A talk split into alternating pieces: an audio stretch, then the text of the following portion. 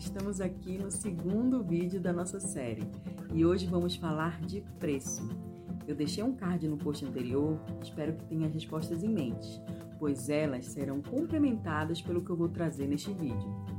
Primeiro de tudo, temos que pensar de onde vem o preço de um produto, que podem ter duas origens. Uma é com base no custo de produção daquele bem ou serviço, ou seja, levamos em consideração tudo o que é necessário para que ele seja entregue pronto para o consumidor, desde a matéria-prima até o aluguel do galpão onde as máquinas ficam. A outra forma de se atribuir valor é através do ideal que representa, o valor atribuído, como os bens de luxo, que além de envolver no cálculo o valor do custo de produção, há também o valor da marca, o peso da marca ou pessoa por trás daquela peça.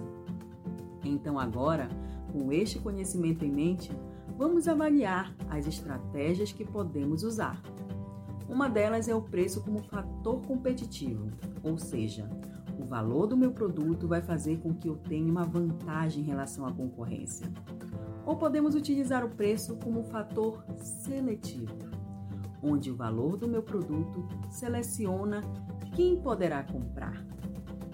Para escolher qual estratégia utilizar, você deverá avaliar o custo de produção, as características, a concorrência, o mercado e o público que quer atingir. Ah, mas não se preocupe, vamos falar do público amanhã. Então, o preço pode ser utilizado como fator promocional também, quando falamos de descontos ou algo do tipo leve dois e pague um. Mas aqui vai o alerta: tenha sempre em mente o custo de produção. Saiba exatamente quanto custa para ter um produto pronto, para não perder o lucro enquanto segue uma busca desenfreada para bater a concorrência e acabar dando um tiro no próprio pé. Hashtag fica a dica. Eu vou ficando por aqui. Até o próximo vídeo.